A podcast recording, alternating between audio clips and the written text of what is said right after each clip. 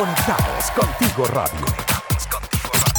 Credibilidad, cercanía y entretenimiento. El siguiente es un programa que conecta emociones, donde hablaremos de amor, familia, emprendimiento, coaching migratorio, salud mental, autoestima y mucho más, con la psicóloga Rosmeria Hernández, por Conectados Contigo Radio.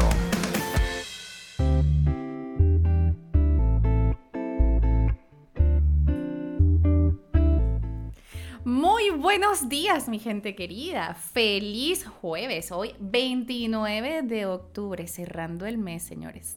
Así que bueno, ya estamos. Yo no sé ustedes, pero yo sentí que octubre se fue y no sentí mucho de octubre. Pero es que estuvo bien. Yo creo que fue que estuvimos bastante ocupados. Y eso me agrada. Así que bueno, les damos la bienvenida una vez más a Conectando Emociones donde aportaremos bienestar para todos. Este espacio llega a ustedes gracias a nuestros aliados comerciales, porque si te provoca un rico pan de queso, entonces corre a la cuenta de arroba buenpan.cl y disfruta del rico pan venezolano. Consulta el servicio delivery al más 569 367 8163. Y si deseas un transporte para el personal de la empresa o algún servicio de traslado para eventos, matrimonios, salidas de empresa, entonces debes conocer a los amigos de Transporte Maracay, quienes cuentan con unos buses sanitizados y cumpliendo con las normas del MinSal. Contáctalos al WhatsApp más 569-9494-3185 o visítalos en su página web www.transportemaracay.cl. Estamos en Conectados Contigo Radio. Ya este ha sido un mes maravilloso en donde hemos estado haciendo radio en la radio y disfrutando la experiencia maravillosa de estar en cabina. Em, credibilidad, cercanía y entretenimiento bajo la dirección y en los controles de nuestra querida Maylin Naveda, en la producción y quien habla con ustedes, Rosemary Hernández, mi cuenta en Instagram, arroba gotas de bienestar en Chile. Y cuando son las 10 y 3 minutos de la tarde, vamos a dar oficialmente por iniciado este programa. Y es que los años pasan, pero el ajedrez nunca deja de estar de moda. El ajedrez se considera un deporte en su versión de competición y también beneficia a todo el que lo practique, aunque sea como aficionado. Entre otras cosas porque aumenta la memoria, la concentración, la creatividad y la lógica e incluso hay indicios de que ayuda a prevenir el Alzheimer. Hoy, en Conectando Emociones, vamos a estar conversando con un invitado súper especial. Él se llama Jesús Hugo y el tema del día, beneficios psicológicos del ajedrez en los niños. Pero antes de iniciar, como es nuestra acostumbrada sección, vamos a pasar a notas para el bienestar.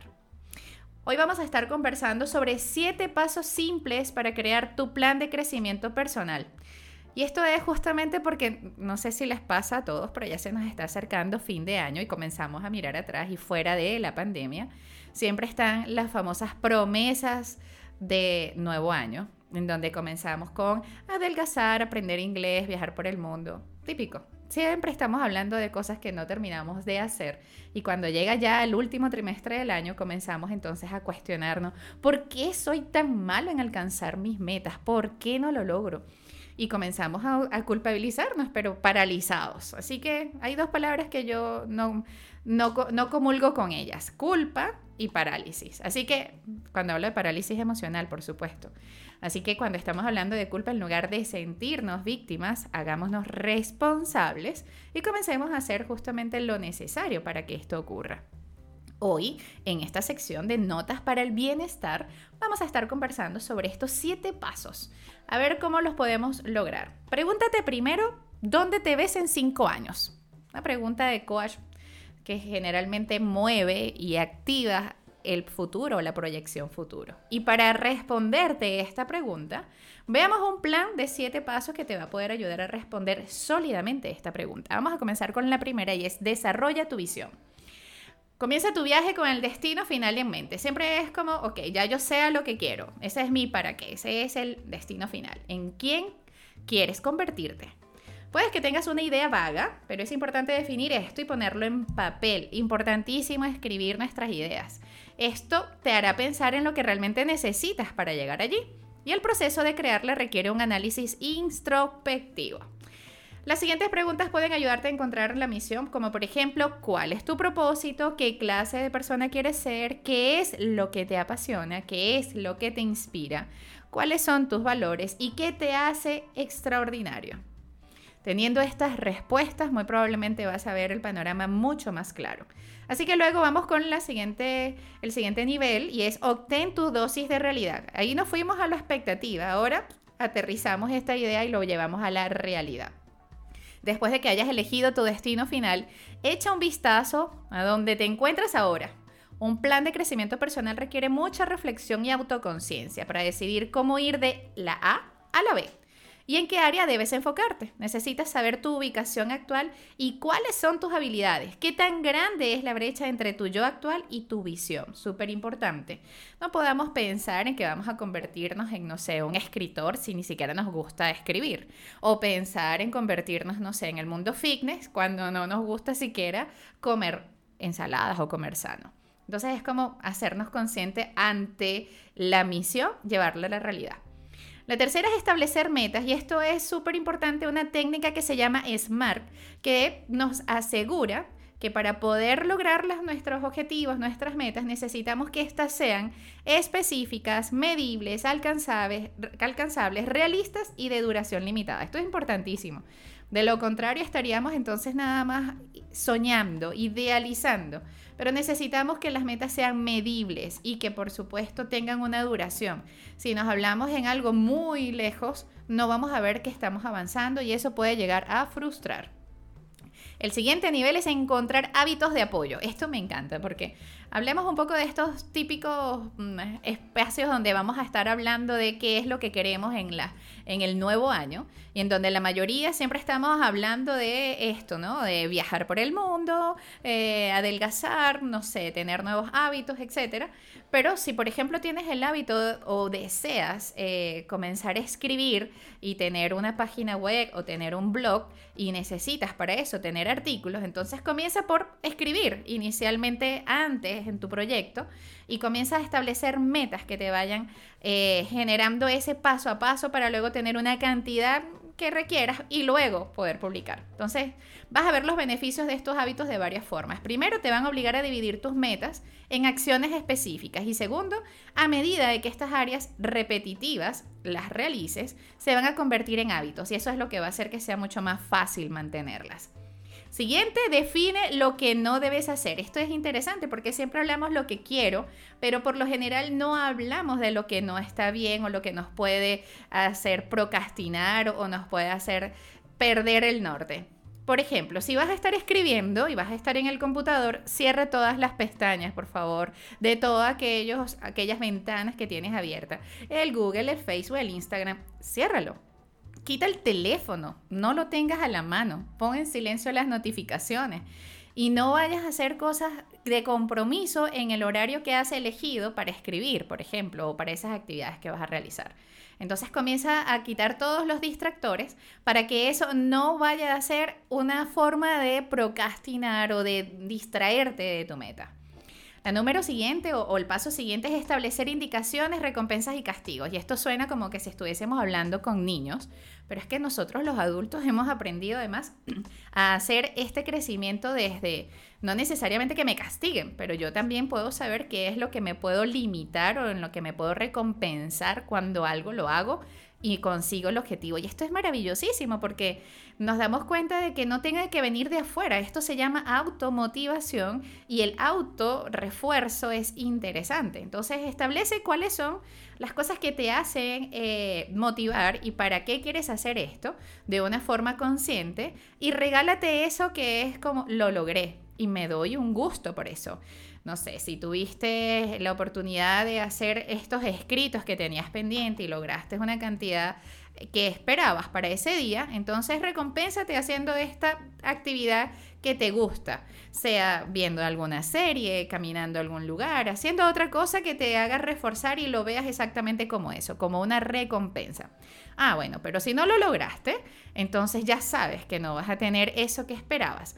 Eh, si estás haciendo dietas, por ejemplo, o estás en una onda de cambiar hábitos alimenticios, Entonces, sabes que si llegaste al tercer mes y no has logrado bajar absolutamente nada o no te has acercado a la meta, entonces quiere decir que algo no estás haciendo bien y es punto importante para revisar qué puedes cambiar.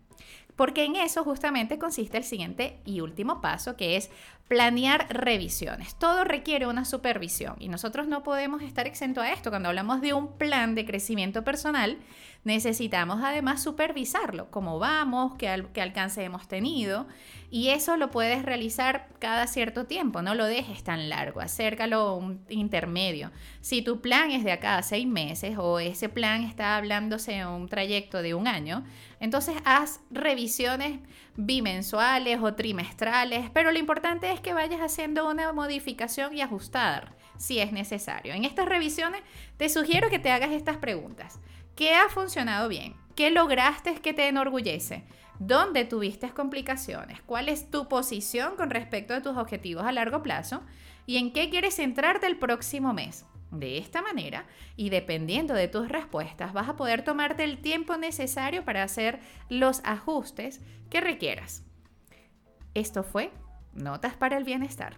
Vamos a ir a una pausa musical y al regreso nuestro tema del día, beneficios psicológicos del ajedrez en los niños, acompañados de un invitado especial, Jesús Hugo. Vamos a una pausa y ya volvemos. Síguenos en nuestras redes sociales. Conectados contigo radio. Conectados contigo radio. En Instagram, Facebook y Twitter. Conectados contigo radio. Conectados contigo radio.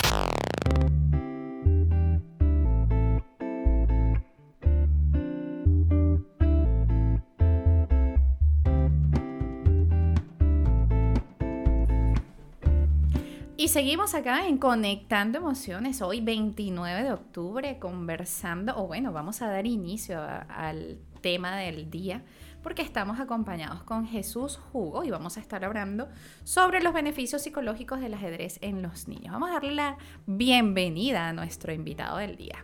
Bienvenidos, mi querido. ¿Cómo estás, Jesús? Yo le digo Jesús de cariño. ¿Cómo estás tú?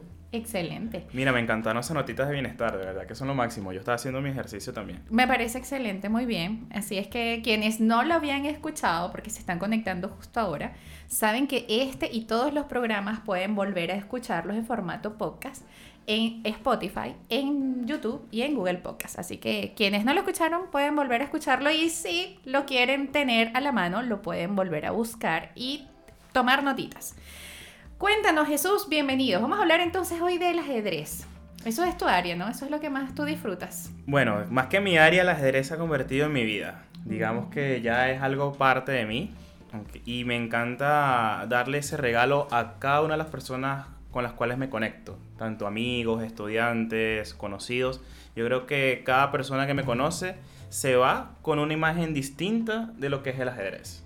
Mira, antes de hablar de eso, quiero que nos cuentes un poco sobre la historia de cómo llegaste al ajedrez. O sea, ¿cómo comenzó esto? Todo esto tiene todo un inicio, ¿verdad? Toda historia tiene un trascámara. Cuéntanos un poco. Bueno, mis inicios fueron bastante diferentes a lo común. Mucha gente cuando me ve actualmente dirá, mira, pero es que tú debes ser muy seco jugando ajedrez.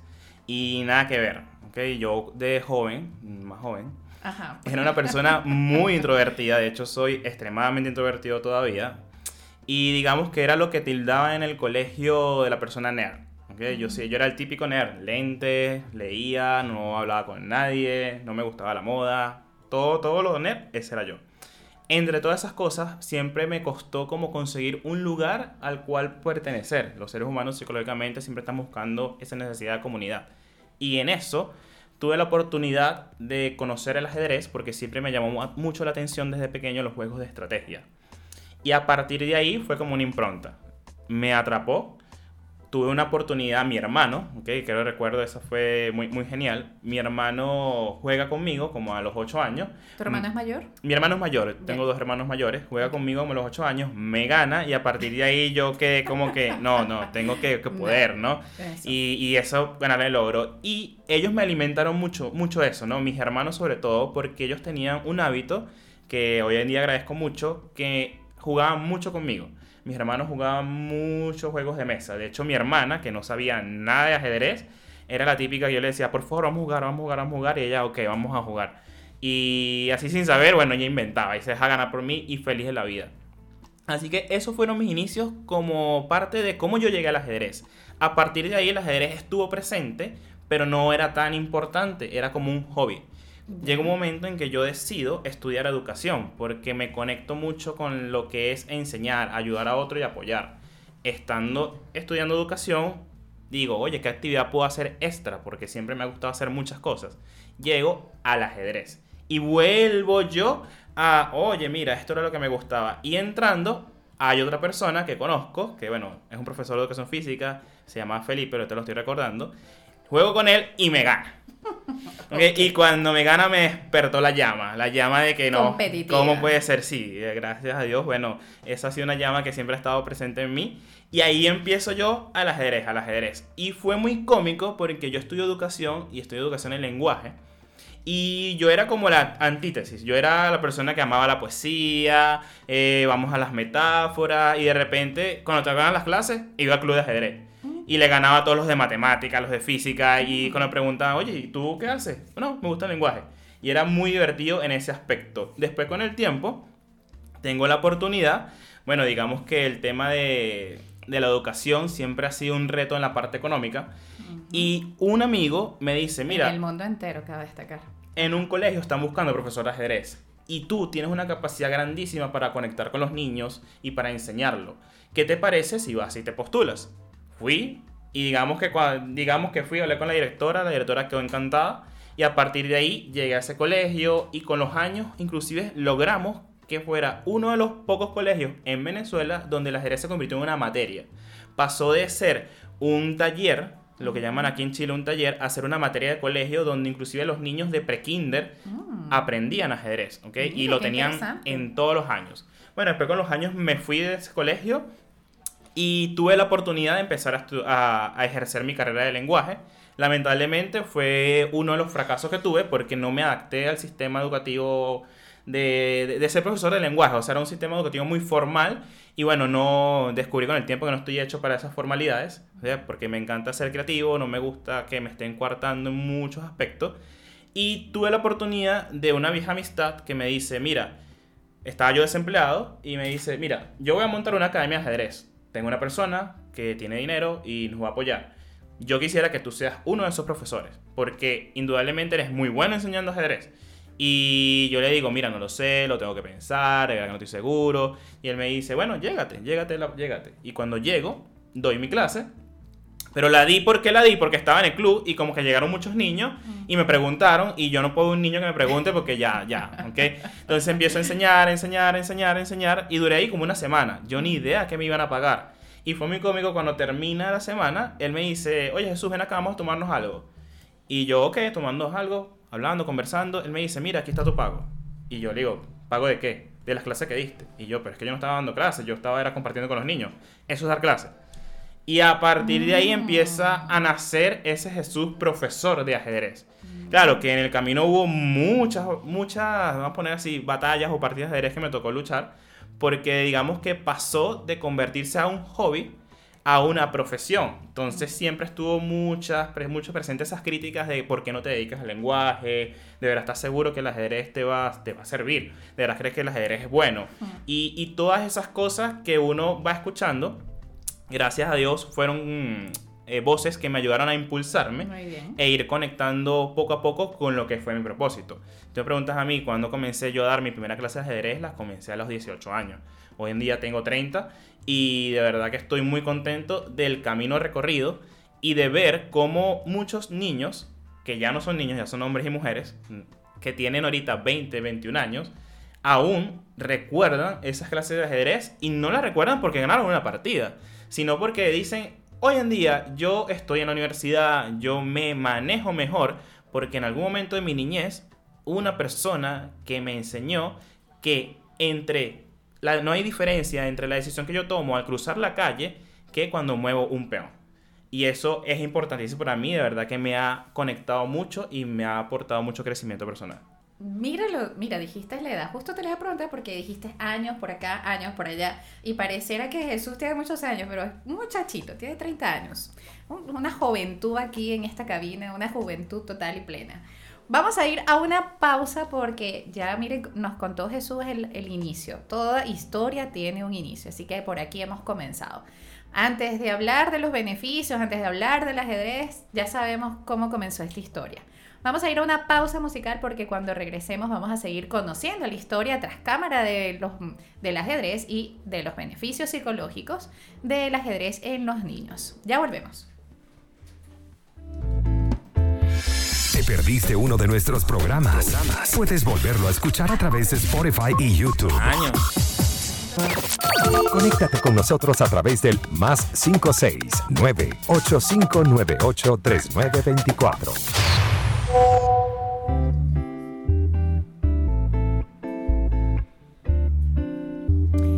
Seguimos en Conectando Emociones hoy 29 de octubre cuando ya son las 10 y 29 de la mañana escuchando súper entretenida. Yo estaba aquí pero viajando con Jesús en toda esa historia que nos estuvo contando en el blog anterior y nos estaba contando los inicios de cómo fue que llegó a este mundo del ajedrez. Probablemente pensamos que esto del ajedrez es exclusivo como de ciertas personas, incluso cuando ah, se habla de ajedrez se relaciona a un nivel de inteligencia en específico. Ya vamos a entrar un poco más en tema porque hoy estamos hablando con Jesús Hugo y sobre los beneficios psicológicos del ajedrez en los niños. Y vamos a hablar en específico de los niños, pero por supuesto que vamos a ampliar más este tema, porque no solamente en los niños, como decía antes, eh, el ajedrez nos hace referencia incluso al trabajo de la creatividad, el trabajo de la lógica, de la concentración, de la memoria, y tiene muchísimos aspectos súper favorables para el tema psicológico. Y entrando ya un poco en tema Cuéntanos un poco sobre esto. Ya entendimos que te gusta trabajar con los niños, eso. Ya esto es como una conexión, amor a primera vista. Cuando comenzaste en aquel entonces, te diste cuenta que un niño te preguntaba y tú no podías hacerte eh, ciego, sordo ni mudo al estilo Shakira ante esas dudas. Pero luego comenzaste entonces en este, en este ámbito y comenzaste a desarrollarlo ya profesionalmente. ¿Y qué hablas la diferencia de enseñarle a un niño de, en comparación con un adulto? Bueno, fíjate, que para esa, esa pregunta te la voy a contestar como en dos partes. Lo primero fue que llega un momento en donde las personas tienen mucha duda porque consideran que el ajedrez es muy difícil, ¿no? Que el ajedrez es como que, epa, esto se ve complicado. Y es por cómo nos han educado. Nos han educado de que el ajedrez es un juego para personas inteligentes con un coeficiente intelectual muy alto. Nada que ver. Llega un momento en que, como obviamente soy profesor, yo me digo, oye, me empiezo a dar cuenta cómo los niños empiezan a hacer este juego complicado sin importar la edad. Y me di cuenta de que hay mucha, mucha, muchas similitudes en los procesos de aprendizaje y cómo el ajedrez le ayuda a afianzar esos procesos de aprendizaje. Y a partir de ahí digo, ya va, este ajedrez no es solamente para jugar, sino es para ayudar a conectar con otro tipo de habilidades. Y ahí es donde entra la parte psicológica. A partir de ahí suceden dos aspectos diferentes, cuando uno le enseña a un adulto a cuando le enseña a un niño. Primero, que bueno, el niño viene como no sé si es la palabra exacta, pero viene como sin, sin información previa, ¿no?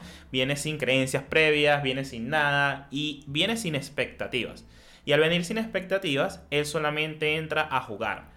Un niño ve el ajedrez y él lo está pensando de que esto es difícil, ¿no? El niño ve el ajedrez y dice que es esto y esa curiosidad le despierta el hambre por aprender. Pero aprender no por el mismo hecho de aprender, sino aprender por el hecho de poder jugar y entrar a la convención que estamos teniendo.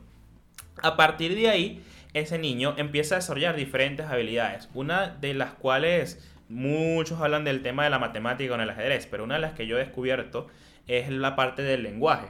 ¿Cómo la descubrí? Bueno, como, obviamente siendo profesor de lenguaje, hay un lingüista llamado Ferdinand de Saussure, que es uno de los padres de la lingüística estructuralista, y él comentaba que el lenguaje es muy parecido al ajedrez, porque en el ajedrez todas las piezas deben moverse con armonía. Y en el lenguaje sucede igual, porque tú tienes un sistema de signos finito que debe moverse en armonía para poder componer diferentes palabras que son hasta infinitas. A partir de ahí, yo en ese juego empiezo a hacer entrevistas a los niños y me voy dando cuenta que los niños que han jugado ajedrez por un año, dos años, me dan respuestas más estructuradas que los niños que no habían jugado. esa, esa pequeña investigación no, no la logré terminar. Bueno, logré terminar, bueno, diferentes cosas. Pero a partir de ahí empieza a verse que sí, efectivamente sucede que el ajedrez me ayuda a desarrollar una estructura. ¿Pero una estructura de qué? Una estructura a nivel de las funciones ejecutivas, de la memoria de trabajo, de la creatividad, de inclusive enseñarnos, tú hablabas en las noticias de bienestar, el tema de la procrastinación, ¿no? Y el, y el ajedrez nos enseña mucho cómo ser resiliente. Y el resiliente es el antagonista psicológico de la procrastinación. Y tomándolo por ahí, es donde cuando me llega a mí un adulto o un estudiante, tenga la edad que sea, yo le pregunto, ¿cuál es tu objetivo con esto que estás haciendo? Porque si tu objetivo es que el niño aprenda ajedrez, lo va a aprender, pero, si, pero vamos más allá. Tu objetivo es que tu niño menos, mejore la atención, mejore la concentración. Si es adulto, le digo, ¿qué quieres tú? Bueno, vamos a tratar de que como tú eres adulto, tienes diferentes tiempos, tus tiempos no son iguales a los de un niño, los niños, para bien o para mal, tienen más tiempo que todos nosotros, y a partir de ahí, ¿cómo puedes aplicar esto en tu vida diaria? ¿Cómo puedes aprender a gestionar crisis? ¿Cómo puedes aprender a estructurar tu trabajo? Etcétera, etcétera. Y cuando son adultos mayores, esto se vuelve una gimnasia para su cerebro. Porque indudablemente a medida que vamos envejeciendo, no, no las habilidades van decayendo. Y si no ejercitamos, quedamos out. Mira, qué interesante todo lo que acabas de decir. Además que mencionaste algunos de esos típicos trastornos comunes que se han hecho cada vez más frecuentes en la población infanto-juvenil como por ejemplo el déficit de atención, los problemas de concentración, la memoria. Creo que nos hemos metido mucho en un entorno de gratificaciones y de recompensas inmediatas. Y el ajedrez te lo da, te da esa gratificación inmediata. ¿Cómo se maneja esto con estos niños de déficit de atención, de hiperactividad? Con, ¿Cómo se trabaja este tipo de quedarse quieto en un juego que puede ser corto como puede ser muy largo, ¿no? Mira, lo, lo primero ahí es Vuelvo a entrar al tema del padre, porque el déficit de atención, sí, hoy en día de verdad que el porcentaje de niños con déficit de atención es altísimo y es importante tratarlo, ¿ok? Y aquí el ajedrez va a funcionar como un coaching. El ajedrez en este aspecto va a funcionar como un coaching, pero es un coaching que solamente va a funcionar si el niño, además de eso, hace otras cosas, porque el ajedrez no va a ser milagroso. El niño tiene que tener su terapeuta, tiene que, dependiendo de lo que le diga el psiquiatra, tomar su medicamento. Y a partir de ahí se establece lo que uno llama un tratamiento multimodal. A partir de ahí el ajedrez, ¿qué va a hacer? El ajedrez va a ejercitar todo lo que conceptualmente le está diciendo el terapeuta. Ok, el, terapeuta le dice, mira, vamos a tratar de mantener un foco, una concentración. Él lo va a hacer a partir del ajedrez. ¿Los niños con TDAH se van a concentrar? Sí, sí se concentran, ¿ok? Y está totalmente comprobado y con el ajedrez lo hemos visto también. Pero sucede algo, sus periodos de concentración van a ser más cortos y a partir de ahí, ¿quién es clave? El profesor. El profesor va a ser muy clave a la hora de hacer enseñanza porque cada niño con TDAH es un mundo diferente, ninguno es igual a otro. Y tú tienes que como darte cuenta cuando ese niño está distraído. Tienes que, por ejemplo, si el niño está en el salón de clase, tú no lo puedes sentar junto a la ventana porque lo estás perdiendo. Si el niño de repente le gusta hacer cosas, bueno, de repente tú puedes darle como un poquito de responsabilidad para que él se sienta importante.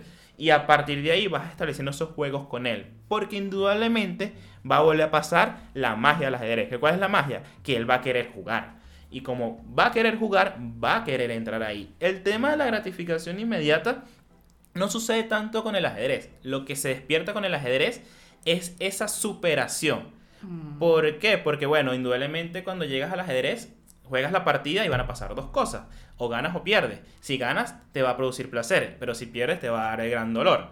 Y a partir de ahí es donde tú tienes que saber qué camino vas a seguir. O lo dejo, que es algo que pasa mucho con los niños en TDAH. Un niño de TDAH cuando ve algo que le cuesta, lo va dejando. Baja tolerancia a la frustración. Baja tolerancia a la frustración, pero ¿qué va a pasar con el ajedrez? La magia de la revancha. Ah. Que tú le puedes decir al niño, mira, pero podemos hacer una revancha. Y el niño va a agarrar, o, ok, vamos a volverlo a intentar. Y tú lo vas metiendo en ese juego y en esa partida, ¿qué está haciendo tu hijo? Está focalizando, está concentrándose, está trabajando funciones ejecutivas, está moviendo las piezas, inclusive aprendiendo letras, aprendiendo números, trabajando habilidad espacial, trabajando toma de decisiones y está en todo gimnasio mental por 30, 45 minutos, que es lo que va a mantener su atención o incluso menos. Y eso es magnífico, porque estamos tratando de evitar las gratificaciones inmediatas, que llamo yo las gratificaciones inmediatas, los efectos placebo. Eso. eso que, ah, bueno, me ayuda, pero en realidad cuando me lo quitas ya no. Por eso es que yo hablo como del acercamiento multimodal. O sea, tienes que hacer varias cosas para que en verdad funcione esto. El ajedrez por sí solo, no digo que no funcione, pero va a ser muy difícil. Pero si de verdad que hacemos diferentes, tocamos diferentes aristas de esta persona con TDAH, vamos a lograr un gran cambio. Lo mismo con los niños con TEA y lo mismo con los niños ah. con Asperger, que son casos diferentes. Un niño con TEA no es igual que un niño con Asperger, pero también se pueden hacer diferentes tratamientos. Yo lo llamo coaching. El ajedrez funciona como una especie de coaching. De hecho, actualmente yo tengo un niño con TDAH y de verdad que la mamá ha visto cómo ha cambiado y su evolución. Inclusive ver cómo disfruta estar en una clase de ajedrez al contrario de otras clases. Excelente. Mira, esto está buenísimo. Hablaste de dos trastornos bien complejos, ¿no?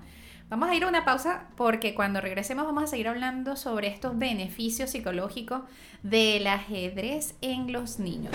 Vamos a una pausa y ya volvemos. Conectados contigo radio. Credibilidad, cercanía y entretenimiento. Síguenos en nuestras redes sociales. Conectados contigo radio. Conectados contigo radio. En Instagram, Facebook y Twitter.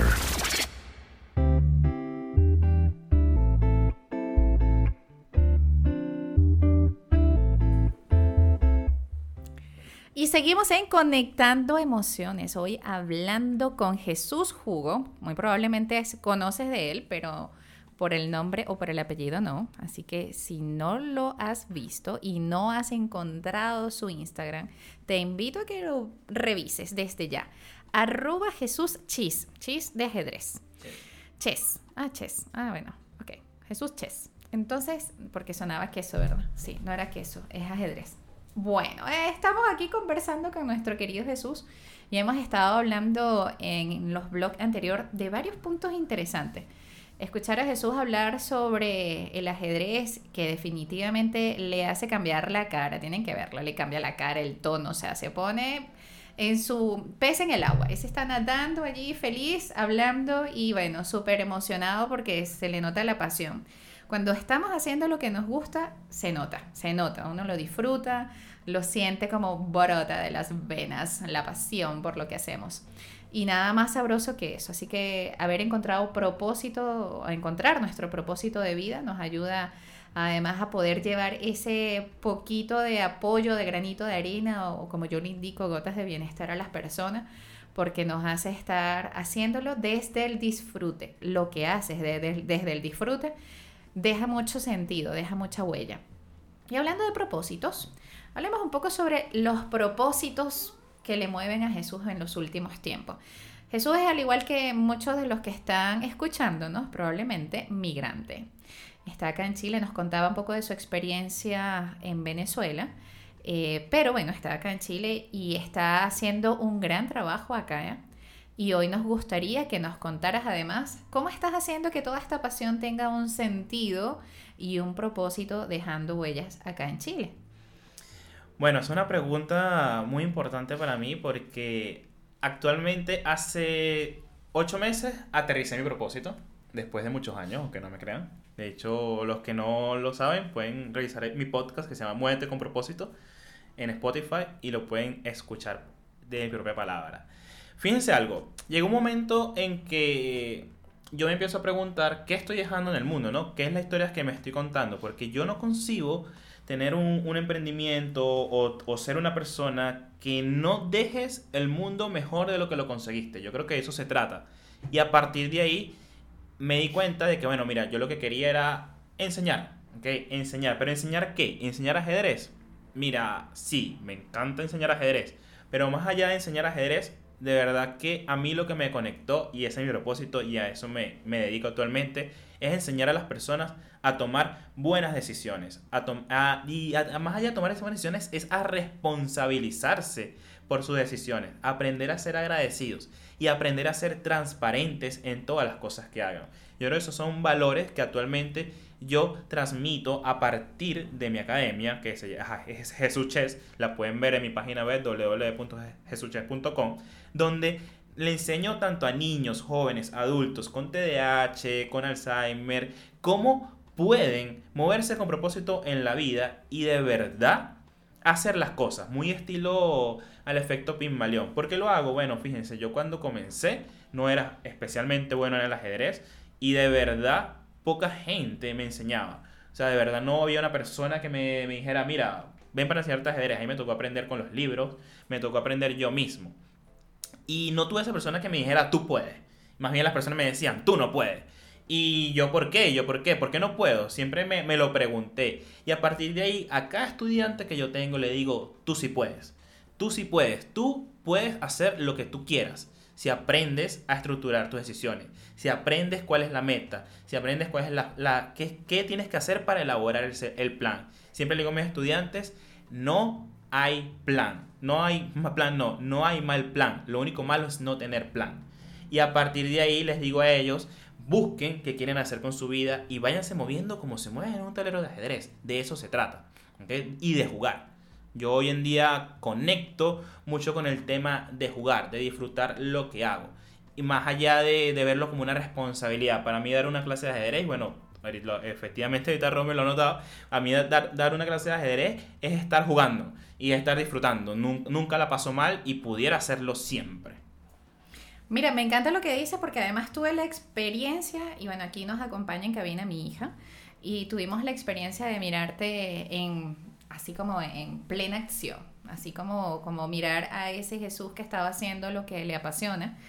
Y de verdad que conecta con los niños de una forma bien interesante, así que por experiencia propia sé un poco de lo que mencionas y, y, lo considero como de estos aportes importantes y encontrar el propósito a pesar de que lo dices así como que, bueno, apenas fue hace ocho meses, no importa, hace ocho meses, pero hace ocho meses que han hecho un cambio importante y que están generando ahora un camino distinto. ¿Qué hizo que hace ocho meses entraras en, este nuevo, en esta nueva versión de Jesús? Y en este nuevo, en esta nueva, este nuevo punto de, de, inicio puede ser. ¿Qué pasó? Bueno, pasó algo muy interesante. Digamos que por motivos personales sufrí una crisis, ¿okay? una crisis de verdad a nivel emocional. Y yo siempre he sido muy de hablar conmigo mismo, de toda la vida. ¿okay? Siempre ese proceso de metacognición lo he tenido muy activo. Y yo me preguntaba, mira, ya va. O sea, el problema no puede ser los demás. Aquí tiene que estar pasando algo con algo que tú estás haciendo. Y a partir de ahí empecé a conectarme conmigo mismo, empecé a revisarme, tal cual como analizando una partida. Y di con la tecla, ¿no? Di con la tecla de que probablemente no estaba en el lugar adecuado.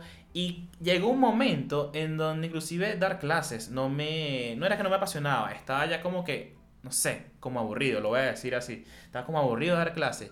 Y yo me preguntaba, ¿por qué? ¿Por qué? ¿Por qué? ¿Por qué? ¿Por qué? ¿Por qué no estoy dando la clase que yo sé que puedo dar?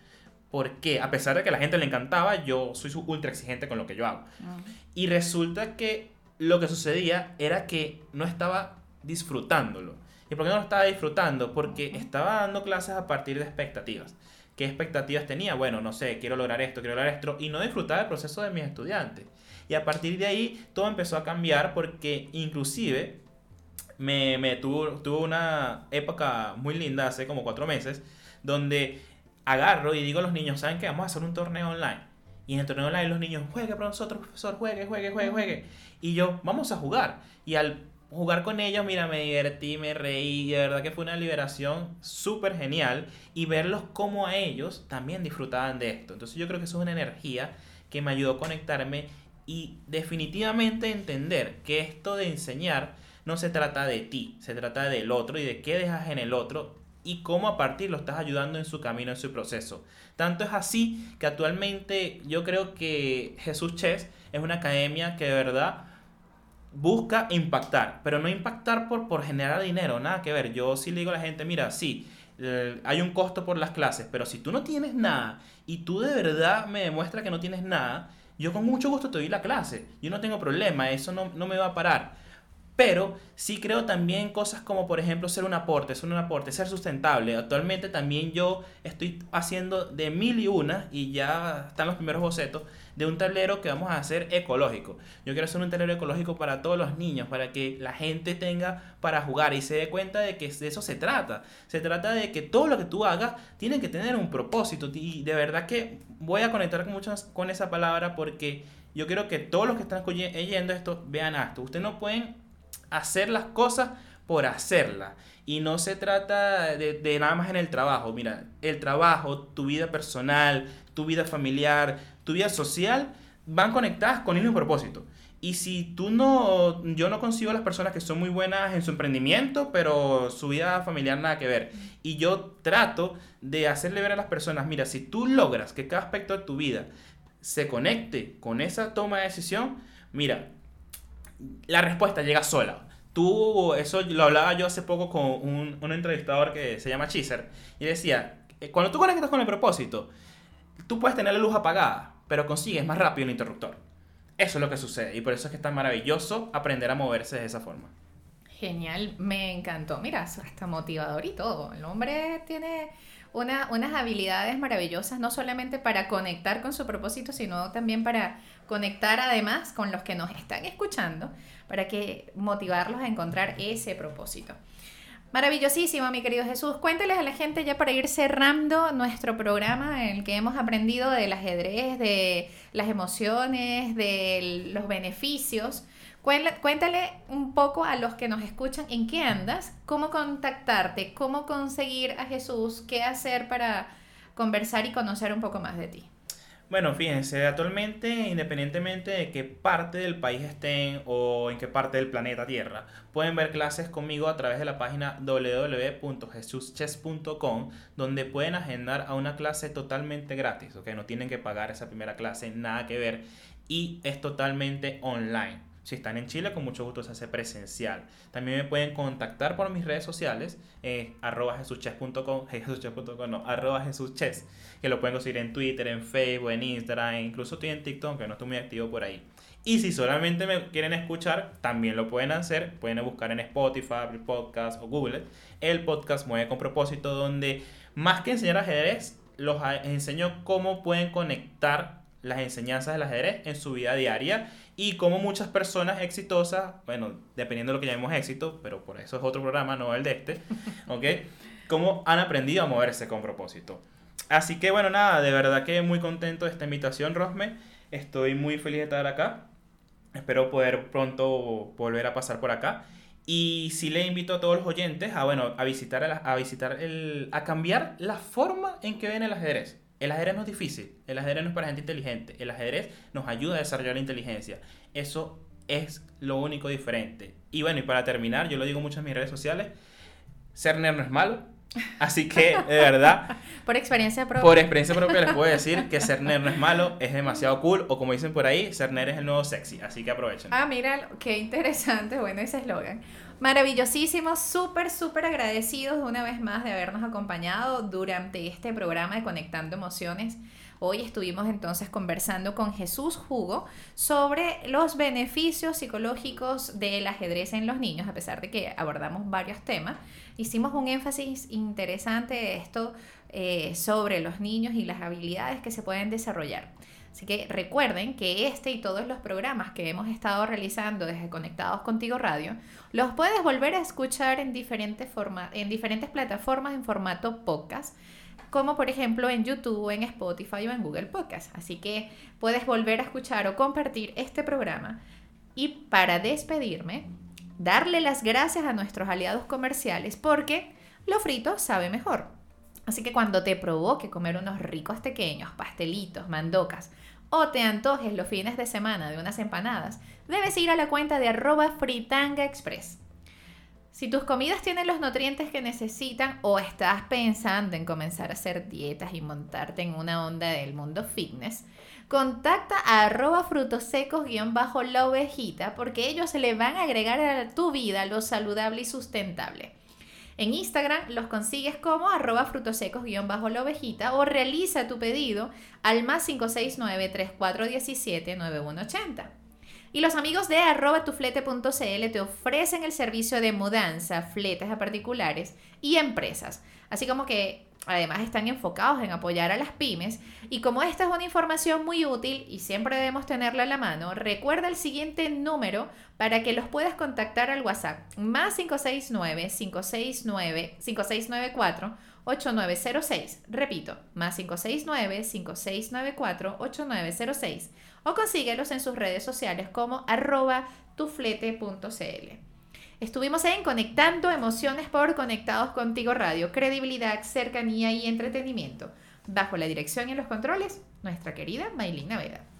Quien habló para ustedes, Rosemary Hernández. Recuerda seguirme en mi cuenta en Instagram como arroba gotas de bienestar en Chile y la cuenta de la radio como arroba conectados contigo radio. Y para despedirme, lo mejor que puedes hacer por tus hijos es enseñarle a ver sus propias riquezas. Que tengan un feliz jueves. Nos escuchamos en unos minutos más en Personas en Crisis. Que estén muy bien. Chao, chao. ¿Te perdiste uno de nuestros programas? Puedes volverlo a escuchar a través de Spotify y YouTube.